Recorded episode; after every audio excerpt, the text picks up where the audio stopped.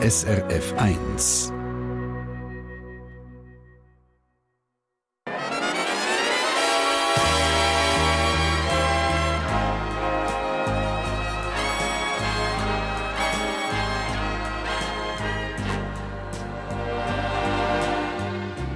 Persönlich.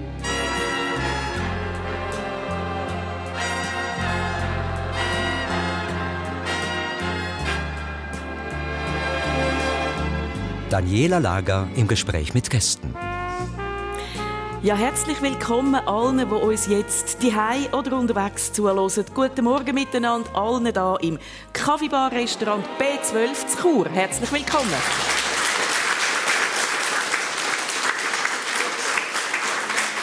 Neben mir auf der Bühne sitzen zwei kleine Kraftwerke. Im Moment noch im Ruhezustand.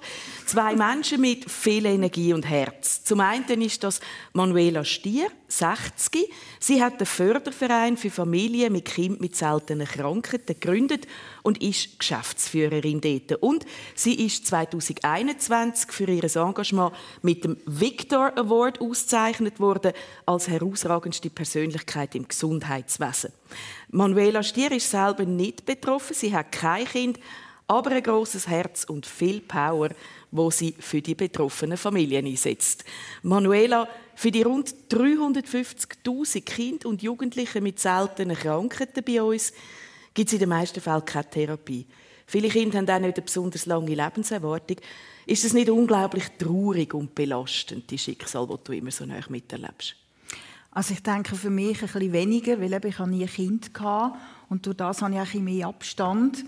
Aber es ist natürlich für die Familie sehr tragisch, weil in dem Moment, wo sie Diagnosen bekommen, von der Genetikerin oder vom Genetiker, dass sie ein Kind haben mit einer seltenen Krankheit, geht eigentlich ihr, Leben, ihr Lebensziel gerade einmal zusammen. Also der Lebensweg verändert sich nachher völlig. Mhm. Und äh, sie sind dann auch sehr, das ist wirklich eine Trauerphase, wo sie dann durchgehen müssen, bis dann eigentlich wieder können so ein durchstarten und sich mit den neuen Gegebenheiten auseinandersetzen. Und wie ist es für dich, so nah drauf zu sein, eins ums andere so Schicksal zu erleben? Ich habe Gott sei Dank noch nicht so viele Kinder erlebt, die gestorben sind. Ich habe aber etwa zwei dürfen begleiten. Es ist wahnsinnig, wie die Kinder einem sehr viel geben. Also auch den Eltern, weil man denkt manchmal, Jesus Gott, das Kind leidet und so. Aber äh, sie sind häufig, also unsere Kinder sind eigentlich meistens auch sehr äh, glücklich und lachen und machen. Aber es ist dann schon, wenn man dann merkt, dass man muss Abschied nehmen von einem so einem Kind, dann, dann ist schon, dann tut es natürlich auch mir sehr weh. Mhm. Also das ist, äh, ich bin jetzt natürlich mit 700 Familien, die man im Netzwerk kennt, bin ich nicht mehr bei jeder Familie so nah. Mhm. Aber es gibt doch sehr viel, wo, ja, wo man be persönliche Beziehungen hat und dann schüttelt es einem schon durch. Mhm. Auf der anderen Seite bei mir da in der Runde ist der Marco Todisco, 49. Bündner mit italienischen Wurzeln, Cantautore, Sportlehrer am Gimmitz Zürich, leidenschaftlicher Fußballer, dreifacher Vater, Moderator von einer Talkshow bei TV Südostschweiz und, und, und. Man merkt äh, ein Tausendsassa. Er hat zwei eigene Alben produziert und ist auch regelmäßig mit dem bekannten Liedermacher Pippo Polino auf der Bühne gestanden. Jetzt gerade ist er aber ein bisschen handicapiert und geht an Krücken. Marco, was ist passiert? Ja, ich habe äh, Fußball gespielt. Äh, Fußball gespielt. Ehrlich gesagt habe ich Fußball gespielt nach einer Zeit, wo ich eigentlich verletzt war. Und dann jetzt habe ich, der ganze Fokus war so bei meiner rechten Hüfte und das war so ein Spiel gegen so Politiker und je nach politischer Gesinnung äh, ist mir ein bisschen trümmelig geworden und dann habe ich so eine Drehbewegung gemacht, wo eigentlich meine Achillessehne nicht ausgehalten hat. Und dann ist sie einfach gerissen, so heroisch auf dem Platz bin ich gekippt wie so eine, ein Turm, der zusammen, in sich zusammenfällt. Du bist, muss man sagen, das war nicht irgendein Grümpelturnier. Du bist Captain und Coach von der Nationalmannschaft von der Schweizer Schriftsteller-Nazi. Und der Unfall... und der Unfall ist passiert beim Spiel gegen den FC Nationalrat. Ähm, bist du von links oder von rechts gefällt worden?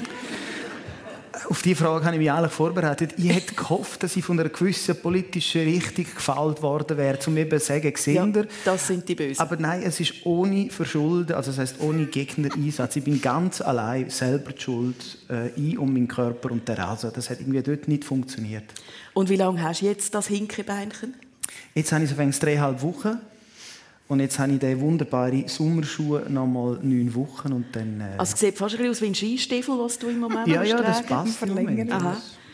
Schriftsteller stelle ich mir eigentlich häufig so ein bisschen, weißt, vergeistigt und einsam im kleinen Kämmerlein vor. Es wundert mich, dass die Nationalmannschaft haben, ganz ehrlich gesagt, und shootet. Wer macht denn da so mit? Wen kennen wir noch?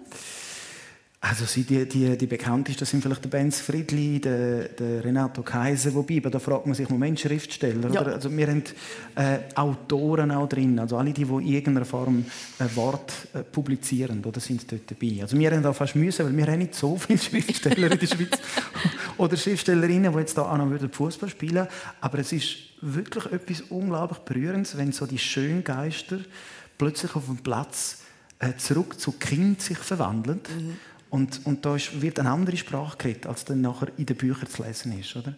Und, und das ist eine Herzsprache, aber viel näher auch am Leben, viel näher am das, was jetzt gerade passiert. Und es wird nachher natürlich darüber philosophiert und jede Niederlage und jede, man, es entstehen Roman daraus. Mhm. Nachher, Manuela Stier, Fußball.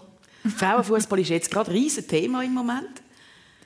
Ja, also für mich ist es jetzt auch vor etwa zwei Wochen zum Thema geworden weil wir sind von der, vom FIFA-Museum eingeladen worden, mit 50 Familienmitgliedern einen wunderschönen Tag dort zu verbringen. Mhm.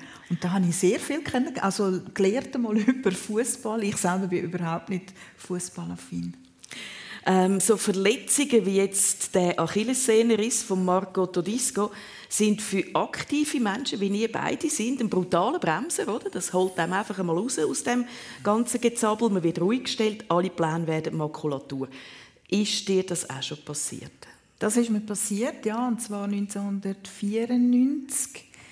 Äh, dort äh, hatte ich einen Bandscheibenschaden. Ich habe viel gearbeitet, keine Ferien genommen und bin dann notfallmäßig operiert worden.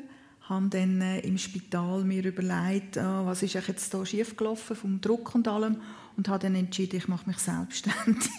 Also im Spitalbett, ja. das ist zu viel, so wie ich schaffe in dieser Position im Moment. Genau. Ich mache es selber. Genau, genau. Und dann hast du irgendwie auf einer Spitalserviette einen Businessplan gezeichnet? Nein, oder? ich habe natürlich express schnell einen Laptop bestellt und habe dann äh, meinen Businessplan geschrieben. Damals hat es natürlich noch nicht so Vorlagen gegeben von den Banken und so, mhm. Versicherungen. Und äh, ja, dann das anfangen aufzeigen, äh, aufschreiben und alles. Und als ich dann wieder äh, nach zwei Monaten arbeiten konnte, habe ich dann eigentlich auch gekündigt und habe so viele Überstunden gehabt, dass ich glaube etwa noch zwei Tage gearbeitet habe. Aber du hast so aus einer Verletzung heraus, sage ich einmal, hast du den Auftrieb gefunden, um zu sagen, ich mache mich selbstständig. Hast du nie Zweifel, Existenzängste gehabt, so ganz allein rauszukumpen? also äh, ich bin sehr ein optimistischer Mensch und äh, habe mich mega gefreut, doch am ersten Tag, wo ich dann wirklich, ich habe daheim habe ich angefangen, das ganze Wohnzimmer war eigentlich mein Büro gewesen, und ich hatte nachher auch einen Mitarbeiter noch dort gehabt, und ich hatte eigentlich nur noch das Schlafzimmer für mich gehabt. und am ersten Tag bin ich verwacht und habe gedacht, mein Gott, was habe ich gemacht? Ich habe einen sicheren Job, aufgegeben. Ich habe viel Geld verdient dort und habe gefunden, ey, das ist jetzt wirklich schräg, was du gemacht hast. Also ich bin wirklich schwerst depressiv gewesen, kurz und habe dann überlegt, so, was musst du jetzt machen, damit du wieder voll Power bekommst. Habe dann gesagt, okay, jetzt muss ich einfach zwei positive Telefone machen von potenziellen Kunden und dann hoffe ich, kommt es wieder. Ich bin aufgestanden, das Telefon, zwei Termine abgemacht und äh, dann ist wieder alles gut gewesen. Und seither ist das eigentlich nie mehr gekommen. Seither ist äh, die, die Ängste, die sind nicht in dem Maß raufgekommen, weil man ist natürlich auch ein bisschen abgesichert und äh, von dort her konnte ich nachher Vollgas geben. Das war eine Kommunikationsagentur, die du dort gemacht hast. Ist es von Anfang an gelaufen wie Let's? Hast du immer genug Geld gehabt, kein Problem? Also ich habe natürlich äh, mit 40'000 Franken angefangen. Die sind dann ziemlich schnell, so Mitte Jahr sind die unten gewesen, fast Stunden. Und ich hatte schon Panik gehabt. Ich dachte, jetzt kann ich wieder zumachen. Und in dem Moment haben wir zwei Kunden gehabt, die mir angerufen haben und gesagt haben, Manuela, wir haben ein Problem. Wir sollten noch vor, dem, vor Ende Juni 50'000 Franken überweisen. Die Arbeit können wir später machen. Und das sind zweimal 50'000 und von dem Moment her war wieder alles gesichert und dann ist es schön wieder rauf. Aber eben, das hat, das hat wirklich mit Glück zu tun gehabt. Also mhm. Zufall, Bestimmung. Marco, der Achillessehnenriss war jetzt nicht das erste Mal, oder, dass dich eine Verletzung oder ein Schicksalsschlag ausbremst hat. Und zwar lustigerweise hast du mir gesagt, immer dann, wenn du dir eigentlich hast Zeit nehmen für dich selber. Also so ein bisschen einen Auszeitplan hast. Und das letzte Mal war, glaube ich, eine Katze, die dir in die Lebensplanung gefuscht hat. Ja, das ist ein kleines Kätzchen, das bei uns daheim auf die Welt gekommen ist. Äh, man hat immer erleben, wie mal so ein Kätzchen daheim, oder? Das ist so das Bild von dem Kätzchen daheim. Und das hat sich ausgerechnet Ostern ausgewählt, um auf die Welt zu kommen. Und auf Italienisch heißt das Pasqua, Ostern, Pasquale. Das ist der Pasquale, der gekommen ist. Ähm, und das ist meine, die größte Freude haben wir natürlich in der Familie. Das ist äh, der Anfang von meiner Auszeit. Und das Schicksal hat so wählen, dass das Kätzli oder dass die Mutter von dem Kätzli ähm, krank geworden ist genau dann. Und wir haben von einen auf den anderen Tag haben wir anfangen müssen Katzenmutter und Katzenvater daheim spielen, oder? Und ich weiß nicht, ob, ob man äh, so Erfahrungen schon gemacht hat, aber wenn man plötzlich Katzenvater oder Katzenmutter wird, dann merkt man, wie viel Fürsorge oder so eine, so eine Katze eigentlich diesen jungen Büsis dann schenkt. Und das ist wirklich ein 24-Stunden-Job. Also was hat das geheißen? Ja, das hat geheißen, in der Nacht äh, den Wecker stellen. Alle zwei, drei Stunden hat das Kätzchen müssen mit einem Schläuchchen äh, sozusagen ernährt werden, weil es die Spritze nicht genommen hat. Man hat aber vorher eine Bauchmassage machen, bitte immer im richtigen, äh, in die richtige Richtung. Man musste Kot und Urin vorher absetzen lassen. Man hat müssen, und dann hat es nicht sofort funktioniert.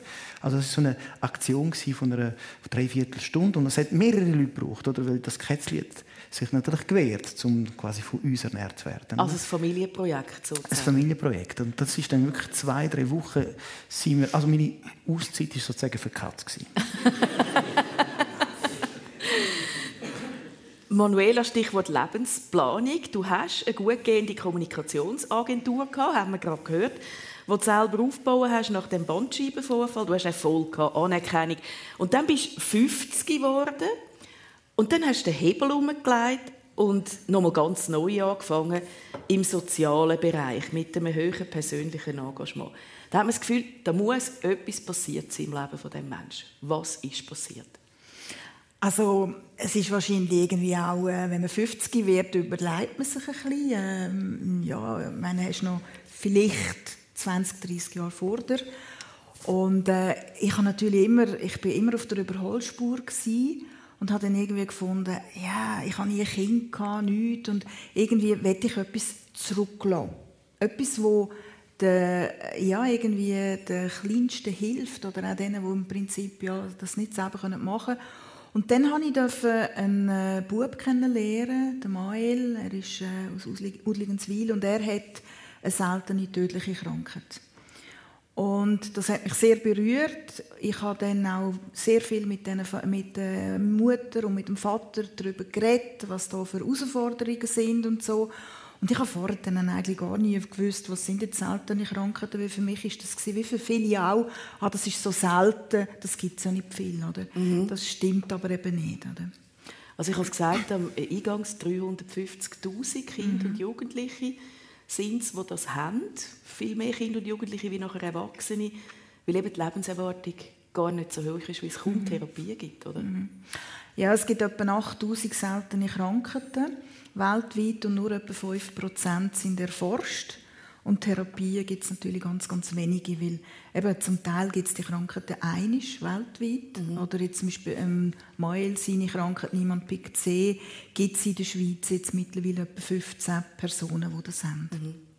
Also sind schwere Schicksale. Für dich hat das geheißen, dass du nach 50 dein Geschäft eigentlich aufgegeben hast den Förderverein gegründet hast, zusammen mit anderen Leuten, die sich auch einsetzen für die Familie und jetzt eigentlich fast nur noch für die Organisation tätig bist und unterwegs bist, oder? Ja, der Punkt ist eigentlich, ich habe ein Jahr vorher, dann habe ich so irgendwie das Gefühl gehabt, ich tue mit meinem Wissens äh, Wirtschaftsmagazin tue ich immer zwei, drei Unternehmeranlässe machen zugunsten von einer betroffenen Familie. Und dann nach einem Jahr habe ich gefunden, das ist viel zu wenig, was du machen für so viele betroffene Familien. Und äh, dann habe ich also es ist nicht so gewesen, dass ich gesagt habe, so und jetzt äh, weg Agentur und äh, jetzt mhm. der Förderverein, sondern ich habe den Förderverein gegründet in dem Sinn, dass ich gedacht habe, das kann ich so nebenbei machen.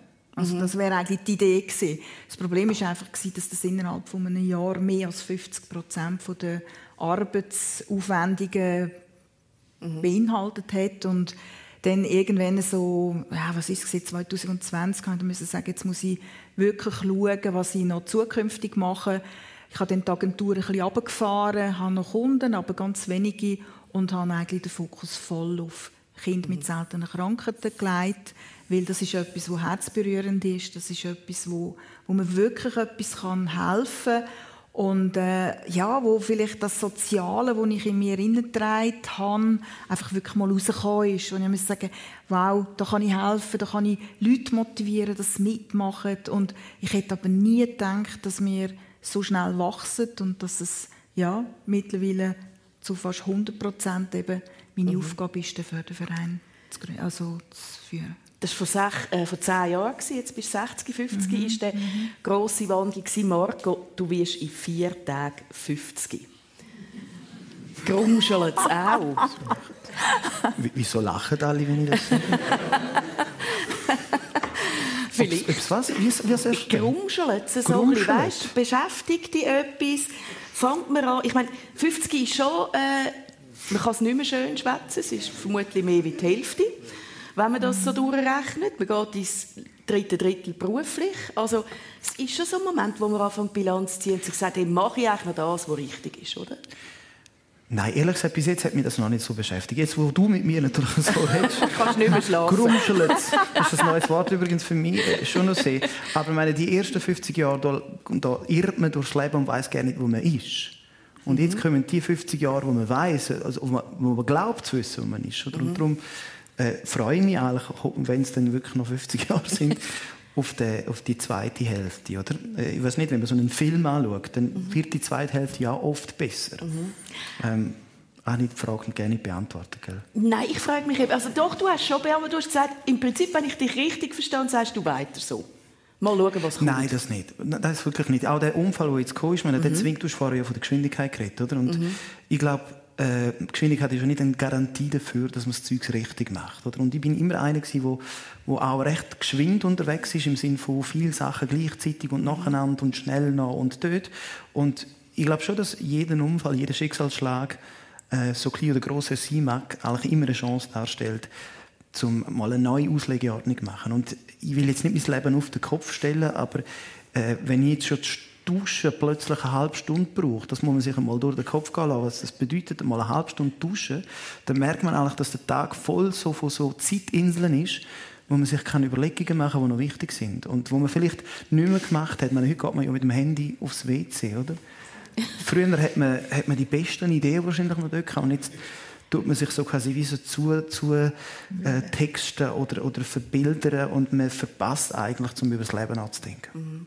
Das ist sehr ein schöner Moment, wo du sagst, eben, entweder ausbremst durch, durch ein eingebundenes Füßchen oder äh, sensibilisiert durch einen 50. einfach sich mal zu überlegen auf diesen Zeitinseln, wie geht es mir eigentlich, was mache ich da eigentlich?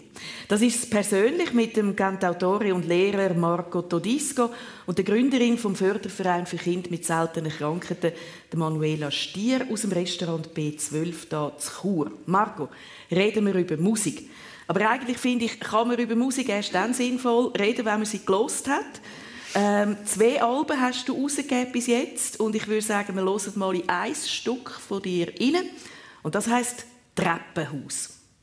Benvenuti a tutti voi a questa festa improvvisata, ammucchiati a festeggiare in scalinata dove c'è posto anche per te. E non importa se sei bello, se straniero o se sei figlio di papà.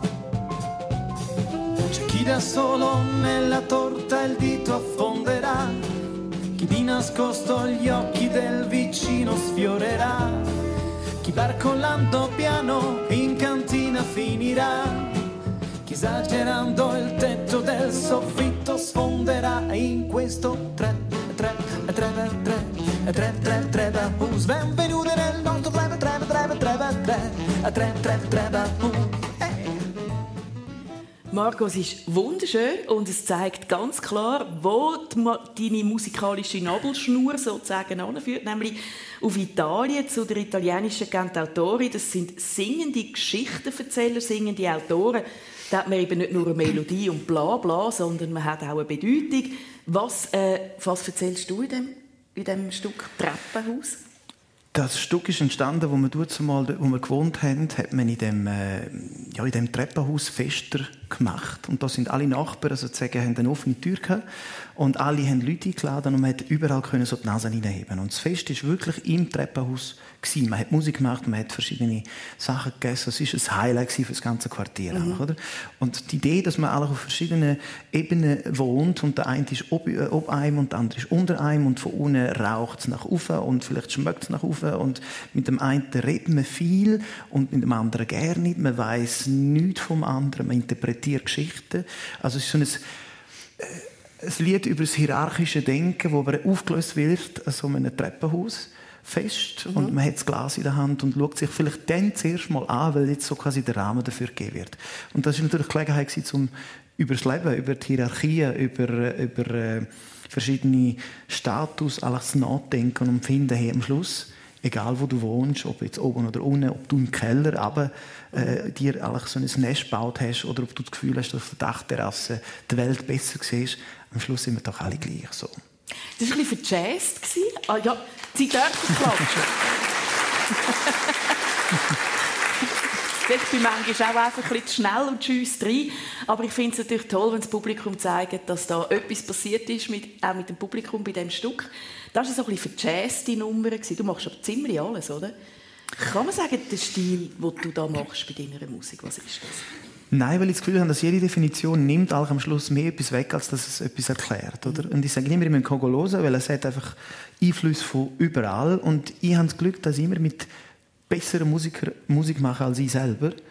Und, und dann kommt das natürlich auch von den anderen in meine mhm. Musik hinein. Und ich finde, hey, äh, bringen so quasi la tavolata, facciamo la tavolata, alle bringen etwas auf den Tisch. Und ich möchte schon ein bisschen sagen, wo, wenn wir was essen und so, aber, aber es lebt auch von dem, oder? Mhm. dass es äh, üppig und, und viel verschiedene Geschmäcker hat. Das Geschichten erzählen, was du hast, Marco, das macht Manuela auf der Webseite, wo es um den Förderverein geht von diesen Kindern. Da sieht man Bilder, Filme, man kann Geschichten nachlesen von diesen Familien. Und ähm, ehrlich gesagt, ich habe immer gedacht, ja, ja, das ist ja nett, wenn die das machen, aber richtig brauchen tun wir das nicht. Oder? Wir sind in der Schweiz, wir haben ein wunderbares Gesundheitssystem, wir haben eine IV, viel Geld. Ähm, ist es einfach nicht? Bist du einfach ein Sahnehäubchen für die Familie mit so einem Schicksal? Nein, das denke ich nicht. Ähm, bei uns ist es eigentlich so, dass die Familien, wenn sie eben Diagnosen bekommen, fühlen sie sich sehr allein. Weil die wissen ja nicht, wer in der Nachbarschaft ist auch betroffen. Also das heißt, der Austausch mit anderen Betroffenen ist ihnen extrem wichtig. Und so ist eigentlich mein Ziel gewesen, dass wir kommunizieren, dass man Wissenstransfer auch ermöglicht und was aber für mich immer wichtig ist, ist eigentlich, dass der, das Wissen von der Familie kommt. Also, mhm. wir haben sehr, sehr viel Medienarbeit geleistet und so. Und Lass mich schnell unterbrechen. Ja, du sagst, ihr vernetzt die Familie, ihr gebt ja. ihnen das Gefühl, dass sie nicht allein sind. Aber meine Frage ist klar weißt, braucht es euch? Also, ihr, ihr sammelt ja Geld, ihr macht ja Millionen Umsatz, den ihr von Gönnern und von Spenden etwas umleitet an diese Familie. Und dort war so ein mein Zweifel, wo ich dachte, hey, ist ja nicht gemacht, das Manuela. Okay. Aber hallo, come on, das Gesundheitswesen, das wir haben und die IV, richtig brauchen tut es ah, okay. nicht. Also grundsätzlich denke ich, haben wir sehr ein gutes Gesundheitswesen. Ja. Aber, jetzt kommt das Aber, bei seltenen Krankheiten ist es so, dass die eben nicht erforscht sind. Das heißt, sie existieren eigentlich gar nicht. Und so müssen die Familien extrem kämpfen. Das heißt, es gibt Sachen, die sind von der IV gezahlt, aber wenn jetzt zum Beispiel noch nicht draussen ist, was das Kind hat, dann ist es immer noch bei der Krankenkasse und dann sind sie auf Gutwill angewiesen. Und klar, gewisse Sachen werden gezahlt, aber es gibt auch immer wieder Fälle, wo zum Beispiel die Genanalyse nicht gezahlt wird. Oder? Mhm. Wir sagen, ja, das ändert ja nichts. Wenn man dann weiss, was es hat, ist es immer noch gleich. Oder? Mhm. Und das sind dann Sachen, wo ich ziemlich verrückt werde, weil ich sage, hey, sorry, die haben das verdient, dass man weiss, was das Kind hat. Kann man etwas machen oder nicht? Ihr zahlt zum Beispiel auch ein Elektrovelo, das einen Rollstuhl ja. kann ziehen oder so, habe ich gesehen. Genau. Also das ist etwas, äh, wir haben einfach gesagt, wir zahlen Sachen zahlen, wo die Lebensqualität der Familie, also vor allem auch vom Kind und dann natürlich mhm. indirekt von der Familie, verbessern.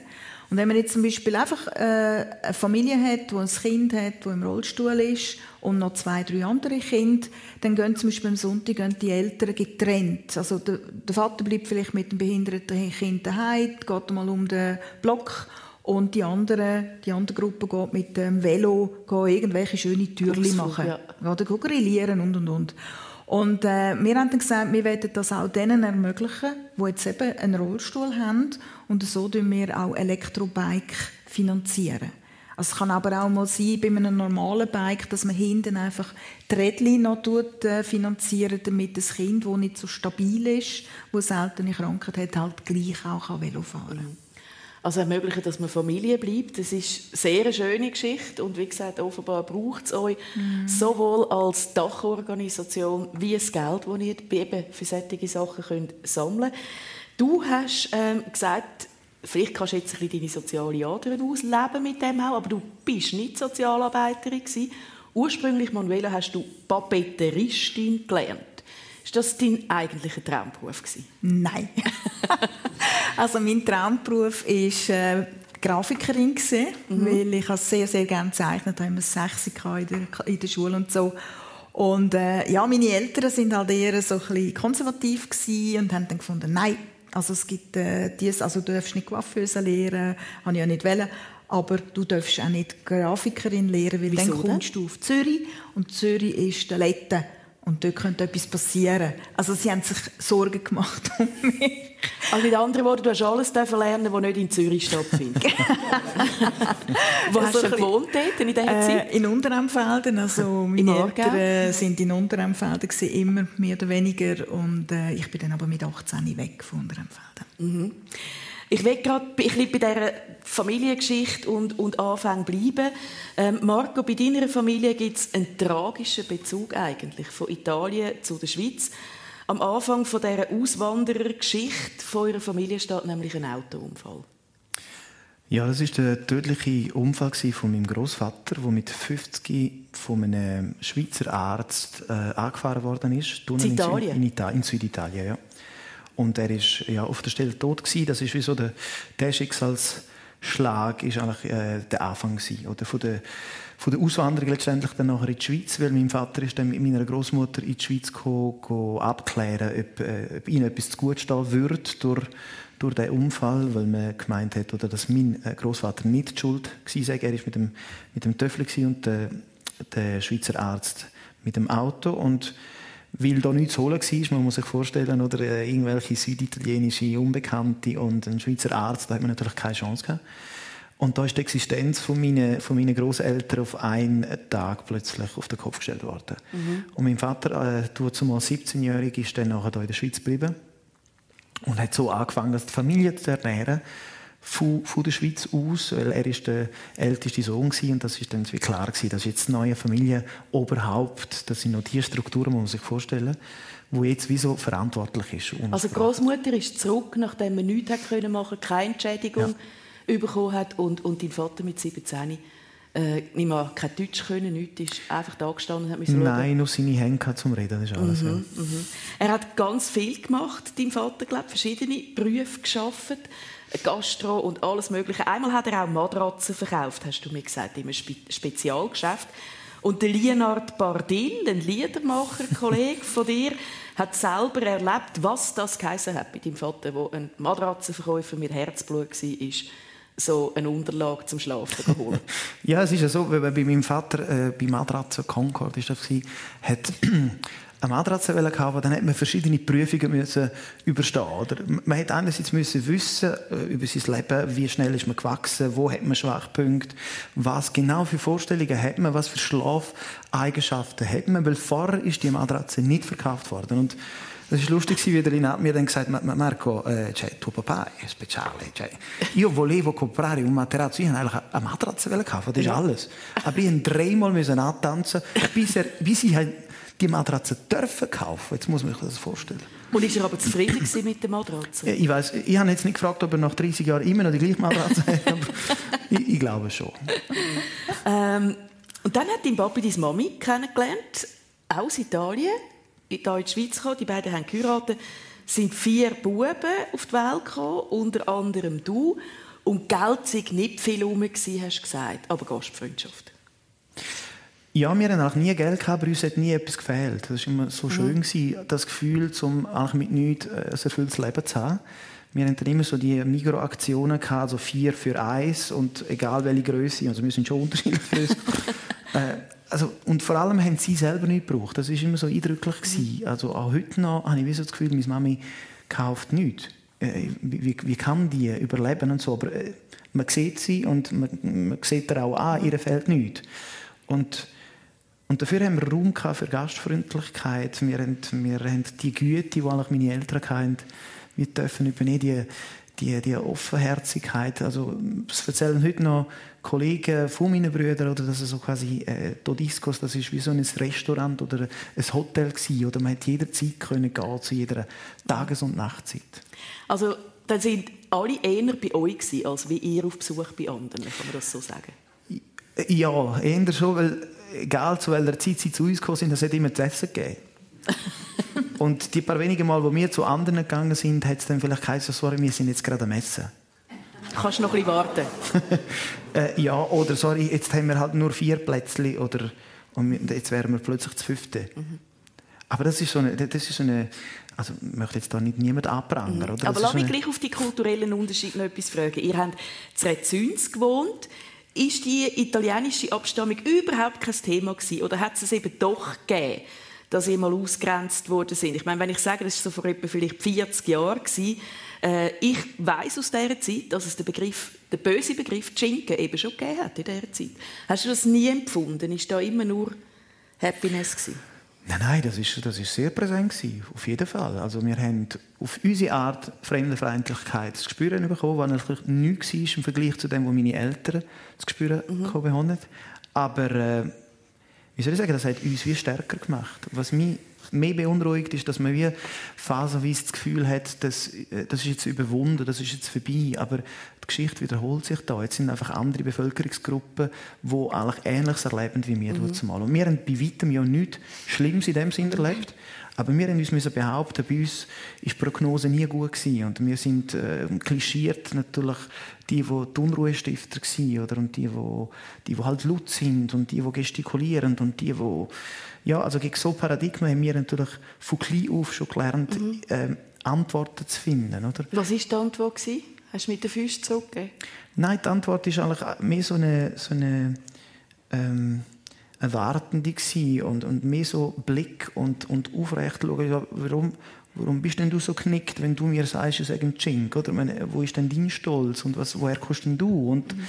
ähm, und im Vorleben eigentlich, dass man alle akzeptiert und dass wir die Ersten sind, oder, wo die offene Tür haben, mhm. obwohl wir ja von außen kommen. Und ich glaube, das hat dann schon Signalwirkung gegeben, sodass mit der Zeit äh, eine Integration stattgefunden hat, die ja sehr schön ist. Aber mhm. dass es so viel Zeit braucht, überhaupt, damit ein Mensch angeschaut wird, das ist schon sehr äh, bedenklich. Oder? Aber es hat schon, es hat natürlich auch die Italianität gegeben, die Begeisterung der Schweizerinnen und Schweizer für Italien, angefangen beim Essen, dann über die Disco-Musik mal, wo in Italien war, Ciao, Töffli, es hat eine ganze Jugendkultur gegeben, eigentlich um, um Italien herum. Ähm, bist du da mit rein gewesen? Bist du da dann doch auch irgendwann einmal ein der Star gewesen? Ich meine, etwas muss man noch sagen, es hat offenbar zu Chur seit Jahren, auch jetzt in diesen Jahren hat das offenbar wieder stattgefunden, einen italienischen Gesangswettbewerb gegeben, so ein bisschen à la Sanremo im Bündnerland. Äh, Il Microfono d'Oro hat das, glaube ich, geheissen. Und du hast den gewonnen, wo du zehn Jahre alt warst. Mit einem Stück, das dein Bruder für dich geschrieben hat. Und eure Familie war immer mit drin bei diesem Wettbewerb, oder? Meine Familie war darum mit drin, weil meine Brüder haben alle Musik gemacht und sie sind Begleitband von all diesen zukünftigen Weltstaren natürlich, die dort auf der, von der ganzen Schweiz zusammengekommen sind. Die Eltern, die ihre Söhne und Töchter so quasi zur Verfügung gestellt haben. Wir opfern unsere, unsere Nachkommen und, die, und machen sie bitte zu ganz grossen Musikern. Nein, es war natürlich herzzerreißend und und zu sehen von überall die Geschichten, die hier reingetragen werden, in diesem muffigen Übungsraum unter dem Schulhaus. Und meine Brüder, die halt all die Lieder müssen lernen und die begleiten. Also, das ist so quasi mein Zugang dann zu der Musik. Aber ich glaube, wir sind nicht so die klassischen Italiener gewesen. Also, wenn man die Moden anschaut mhm. oder Autos, wenn man, wenn man so quasi Italiener Alfa Romeo und ja. Mein Vater eben ein Auto, was ist das schon? Das muss mich einfach von A nach B bringen, fertig. Und die Anlegung, meine, er hat zum Teil meine Kollegen an der Haustür in den Unterhosen empfangen. Von dem her, äh, es hat wirklich keine Wichtigkeit gehabt. Also wir sind nicht die Art von Italiener gewesen. Ja. Manuela, du bist im Aargau aufgewachsen, Unterempfelden, wir haben es gehört. Schon ein bisschen heile Welt dort mal, wo du, wo du jung warst, oder? Ja, sicher. Ja. Heute könnte man es überhaupt nicht mehr vorstellen. Aber es war eine schöne Zeit. Ich habe mich wohl gefühlt und ich bin auch wirklich in einem sehr schönen Umfeld aufgewachsen. Der Vater Goldschmied ursprünglich hat dann in die IT-Branche gewechselt. Das Mami die für dich und deine jüngeren Brüder. Was sind so zentrale Werte, die bestimmt haben, wie ihr lebt, wie ihr aufwachsen? Ja, ich denke, es ist einfach, äh, sie, also ich sage immer, sie haben uns unsere Wert, Wert mitgeben. Also eben, dass man für die anderen auch da ist, dass man nicht lügt und äh, dass man im Prinzip eben nicht also auch Geld nicht einfach ausgibt, sondern dass man überlegt und so. Wir haben ja nicht sehr viel Geld gehabt. Und äh, ja, dass man einander auch hilft, dass man füreinander da ist und äh, gemeinsam den Weg geht. Mhm. In den 70er Jahren in kleinen Gemeinden, vor allem auch, sogar noch in den grösseren Städten, ist eigentlich schon noch wichtig was die Nachbarn denken, oder? Also man hat nicht einfach gemacht, was man wollte, sondern man hat das gemacht, was in der Nachbarschaft akzeptiert war. Hast du das erlebt, so das Reinpassen? oh ja, das habe ich sehr erlebt und äh, ich habe immer gefunden, oh mein Gott, ich wollte mal nicht so werden und bin dann irgendwie so ein bisschen rebellisch auch gewesen, habe gefunden, hey, das ist mir eigentlich gleich, was die denken und äh, sagen. Also jetzt natürlich nicht, dass, äh, dass es irgendwie bösartig wäre oder so, sondern ich habe einfach gefunden, hey, ich mache das, was für mich stimmt. Also ich gehe meinen Weg und mhm. ich tue nicht abschätzen, ist jetzt das äh, okay oder ist es nicht okay, sondern ich kann einfach immer mich selber bleiben. Und äh, ja, ich habe das durchgezogen. Ich mache das heute eigentlich noch und ich bin nicht schlecht gefahren damit. Mhm.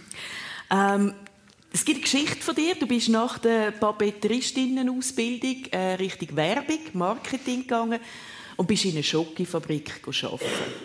Und hast gegen alle Widerstände einen Hase ins Gestell gebracht, der aus einem Ei rausschaut. Erzähl uns, was ist passiert. die Geschichte war die, ich hatte einen Chef, der hat mich immer ausbremst. Und äh, dann nachher dann, äh, hatte ich die Idee von einem eben, Osterhas, der aus einem Ei raus schaut. Ich gefunden, das sieht cool aus und ist etwas Neues und so. Und dann habe gefunden, nein, das, äh, das bringt es nicht, das ist viel zu kompliziert zum Verpacken und so. Dabei habe ich aber das schon gelöst, das Problem.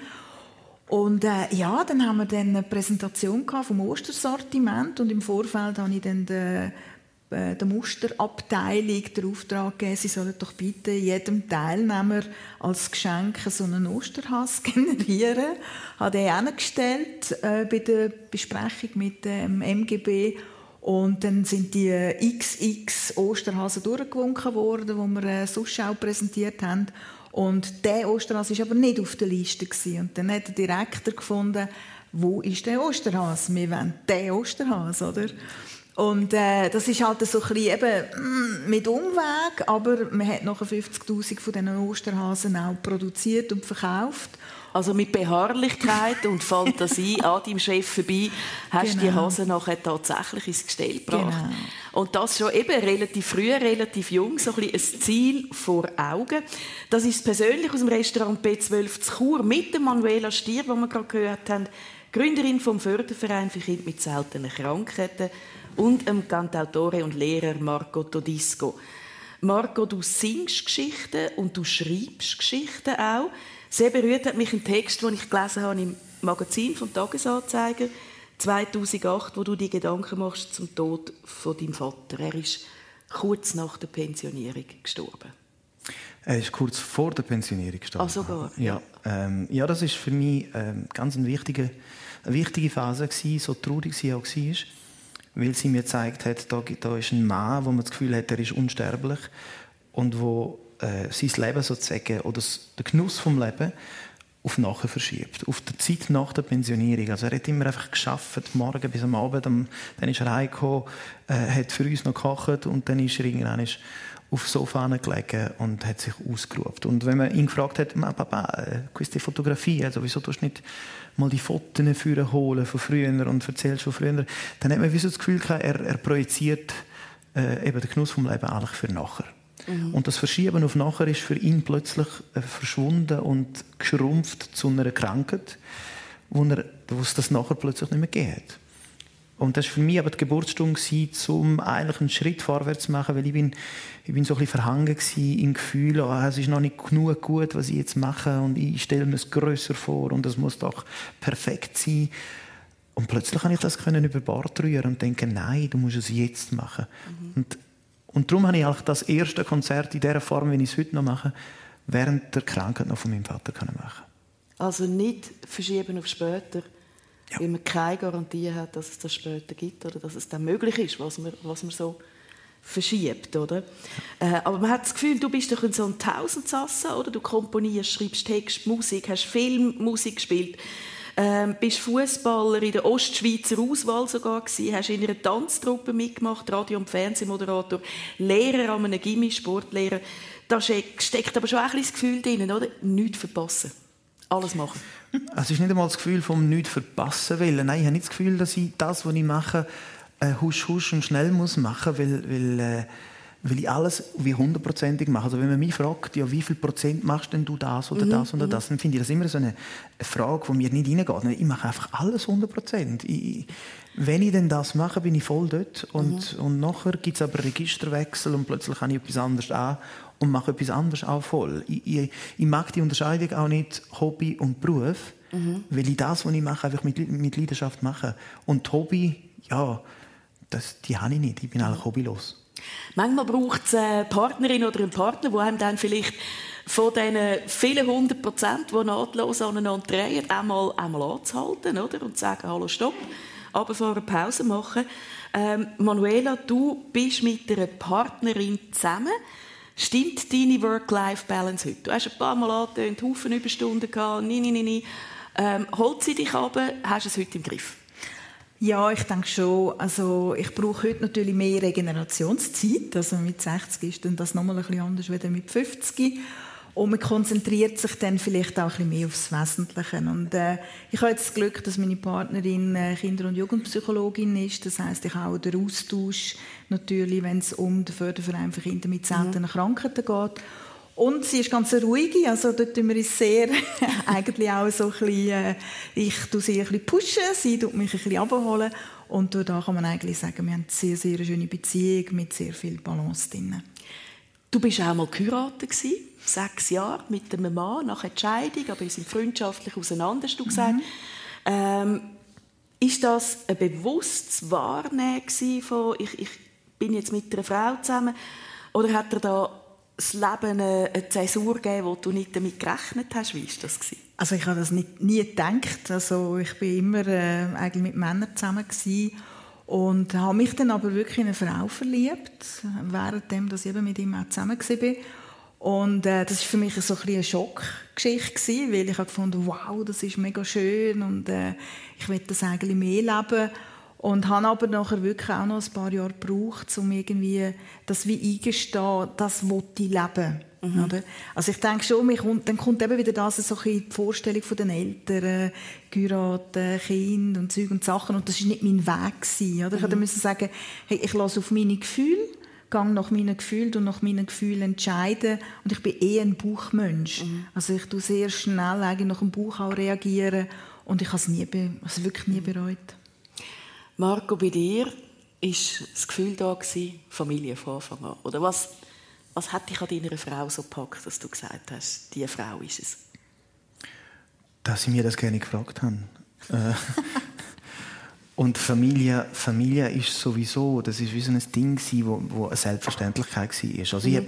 habe nie müssen sagen, ich will mal ein Kind. Es ist, es ist wie klar gewesen, mhm. dass, dass das muss sein und dass das dazugehört. Und meine, wenn man in einer Großfamilie aufwächst, dann hat man das Gefühl, das ist sowieso der, der Mittelpunkt, oder? Und mhm. alles passiert dort, alles passiert an dem Esstisch. Und was ist ein Esstisch ohne, ohne Familie, mhm. oder? All deine Kinder machen auch Musik. Du musst entschuldigen, aber es kommt mir automatisch einfach die Kelly Family in den Sinn, oder?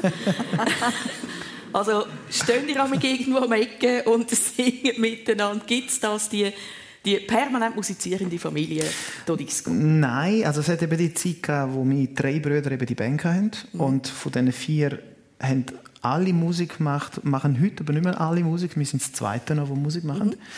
Ähm, Musik Musik ist, ist, ist ein Mittelpunkt von der Familie, auch bei uns, bei meiner Familie. Also Musik ist immer da. Und diskutieren über Musik und, und hören, und zwar achtsam hören und sich wundern über, über die Musikwunder, die mhm. es gibt, das ist Teil des Lebens. Und Krach gibt es nie. Weißt du, dass deine Kinder etwas hören, wo du jetzt findest, hey, sorry, aber das ist keine Musik? Nein, Krach, Krach sowieso nicht. Man, man diskutiert sicher über, mhm. über Geschmäcker oder? und findet, hey, wieso, wieso hörst jetzt du das? Oder? Mhm. Und dann erfahrt man vielleicht Neues. Aber mhm. ich glaube, dass man jetzt Musik kritisieren als etwas Schlechtes, das mhm. gibt es nicht. Gut, es gibt gewisse Sachen, wo man das Gefühl hat, das ist nicht mehr Musik, sondern das ist eine Berieselung oder das ist jetzt eine Funktion von etwas anderem. Mhm. Du bist mit dem Pippo Polino, mit dem sizilianischen Liedermacher, sehr häufig auf Bühne gestanden, hast mit ihm zusammen Konzert gegeben. Er sagt, hat einmal an seinem Geburtstagskonzert, glaube ich, dich auf die Bühne geholt und gesagt, das ist einfach ein Mitmusiker, das ist ein Freund und das ist ein Nachbar. Stimmt, das haben die Tür an Tür gewohnt, oder wie ist die Geschichte? Ja, das haben wir. Äh, jetzt nicht mehr, aber ja. das haben wir tatsächlich. Ja, ich habe äh, mit ihm oder dank ihm auch können eine gewisse Bühnenluft schnuppern, die ich dort mal nicht hätte können. Und, und haben, glaube ich, nicht nur die positiven, sondern auch die, die schwierigen Aspekte vom, von seinem Leben. Ja, was das heißt eigentlich, ähm, berühmt sein, was das heißt, wenn die Leute aufschauen mhm. und vielleicht auch Sachen in die interpretieren, wie es die vielleicht auch kann knechten zum Applaus kriegen und, und dass man den Applaus auch relativieren tut, oder? Mhm. Dass, man, dass man nicht den Erfolg oder seinen persönlichen Erfolg eigentlich am Applaus vom Publikum ist. Trotzdem hast auch du zwei Alben und bist noch lange nicht fertig mit der Musik wenn man dich erlebt und dir zulässt, eigene Tournee, so etwas würde dich reizen? Ah, auf jeden Fall, aber die mache ich ja eigentlich nebenbei voll schon seit schon seit eigentlich, ja, Jahrzehnten kann man sagen. Mhm. Natürlich, ich, ich, würde noch, ich, will Musik, ich will Musik machen, noch viel mehr und nie aufhören. Schön, wirklich äh, etwas, wo man die Leidenschaft von dir auch spürt. Manuela, äh, dein Umfeld durch den Verein sind Familien mit Kind. Ähm, zu eurer Arbeit vom Förderverein gehört ja eben auch, dass ihr die Familie einladet, Ausflüge macht vom Ponyhof oder ins FIFA-Museum, wie du gesagt hast, oder festen. Und du bist mit ihnen als Initiantin von diesen Treffen. Sind das die Momente, die dich entschädigen für die Arbeit, die du leistest? Also erstens mal denke ich, es ist äh, der schönste Job, den man sich kann, also wo man hat auf mhm. Erden, also wo ich kann. Und äh, es ist schon, es ist viel Arbeit, logisch, aber es ist die Arbeit, die einem wirklich auch befriedigen tut, weil man wirklich helfen kann. Und äh, wenn unsere Familie, wir haben mittlerweile 700 Familien im Familiennetzwerk vom Förderverein, wenn wir Events machen, dann sind die Familien sowas von happy. Die vergessen ihre ganze Krankheitsgeschichte und so. Die kommen und strahlen schon und sagen, ja, die Kinder haben sich schon zwei Wochen vorher auf die Anlässe gefreut. Und dann ist einfach Fun. Dann, ist, dann siehst du einfach lachende Gesichter bei den Kindern, lachende Gesichter bei den Eltern. Und das gibt extrem viel zurück. Also das kann man sich gar nicht vorstellen, wie schön das, ist in dem Moment. Und ich weiß einfach, für das gebe ich gerne viele, viele Wochenende von mir, weil es tut diesen Familien dermaßen gut. Sie lernen einander kennen, sie haben einen extrem schönen Austausch und wenn sie zurückfahren, können wir manchmal können wir Bildchen über, wo die Kinder hinten innen schlafen und die Eltern sagen, hey, ich kann so Energie tanken und das ist wunderschön, wenn man mit so etwas nachher dann eigentlich sieht, was die Arbeit auslöst, die man in der Woche durch eigentlich hat. Konzerte sind ihr auch schon gegangen mit diesen Familien? An Konzert, ja. Wir haben ein Konzert, das von der Katharina Giger gemacht wird. Sie ist äh, Klavierlehrerin aus Richterswil und sie macht seit 2015 macht sie jährlich ein Konzert mit ihren äh, Studentinnen. Die kleinsten sind dann etwa vier. Und das macht sie in Jona.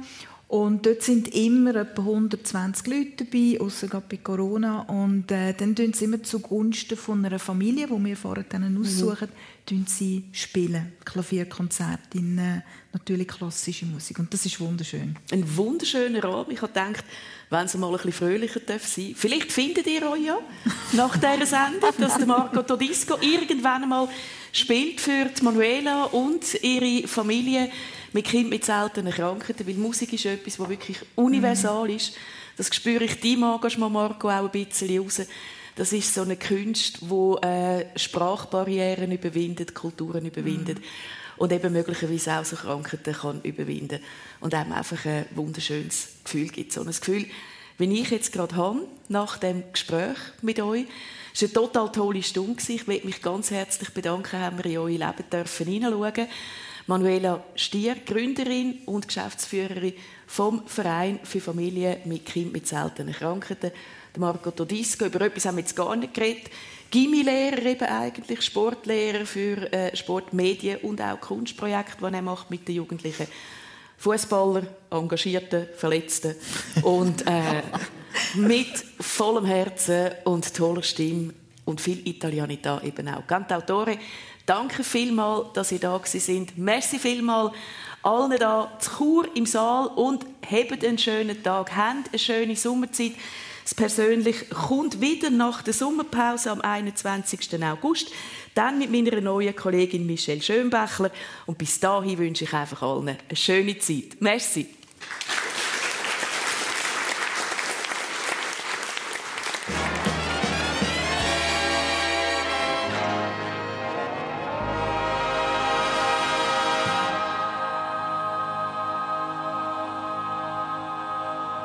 Das es persönlich mit Daniela Lager und ihren Gästen Manuela Stier, Gründerin vom Förderverein für Kinder mit seltenen Krankheiten und Margot Todisco, Musiker und Sportlehrer. Die Sendung war zu Chur im Restaurant B12 Technik, dies ganz und Guillaume Fritz wiederholt im Radio heute Abend am 10 oder online via srf1.ch. Nächste Woche starten wir in die Sommerpause. Daniela Lager hat es gesagt, aufs persönlich müssen Sie wegen dem nicht verzichten. Wir wiederholen vergangene persönliche Sendungen. Nächsten Sonntag gibt es gerade äh, ein Highlight vom 12. März von dem Jahr, moderiert von der Sonja Hasler. Ihre Gäste sind dort gewesen. Politikerin Ursula Haller und der Bühnenhuber, Frontmann von der Patent Ochsner. Die Sendung ist im Hotel Victoria Jungfrau in Interlaken und hören tun Sie sie nächsten Sonntagmorgen, wie gewohnt, um 10 Uhr hier bei SRF 1. Eine Sendung von SRF 1. Mehr Informationen und Podcasts auf srf1.ch.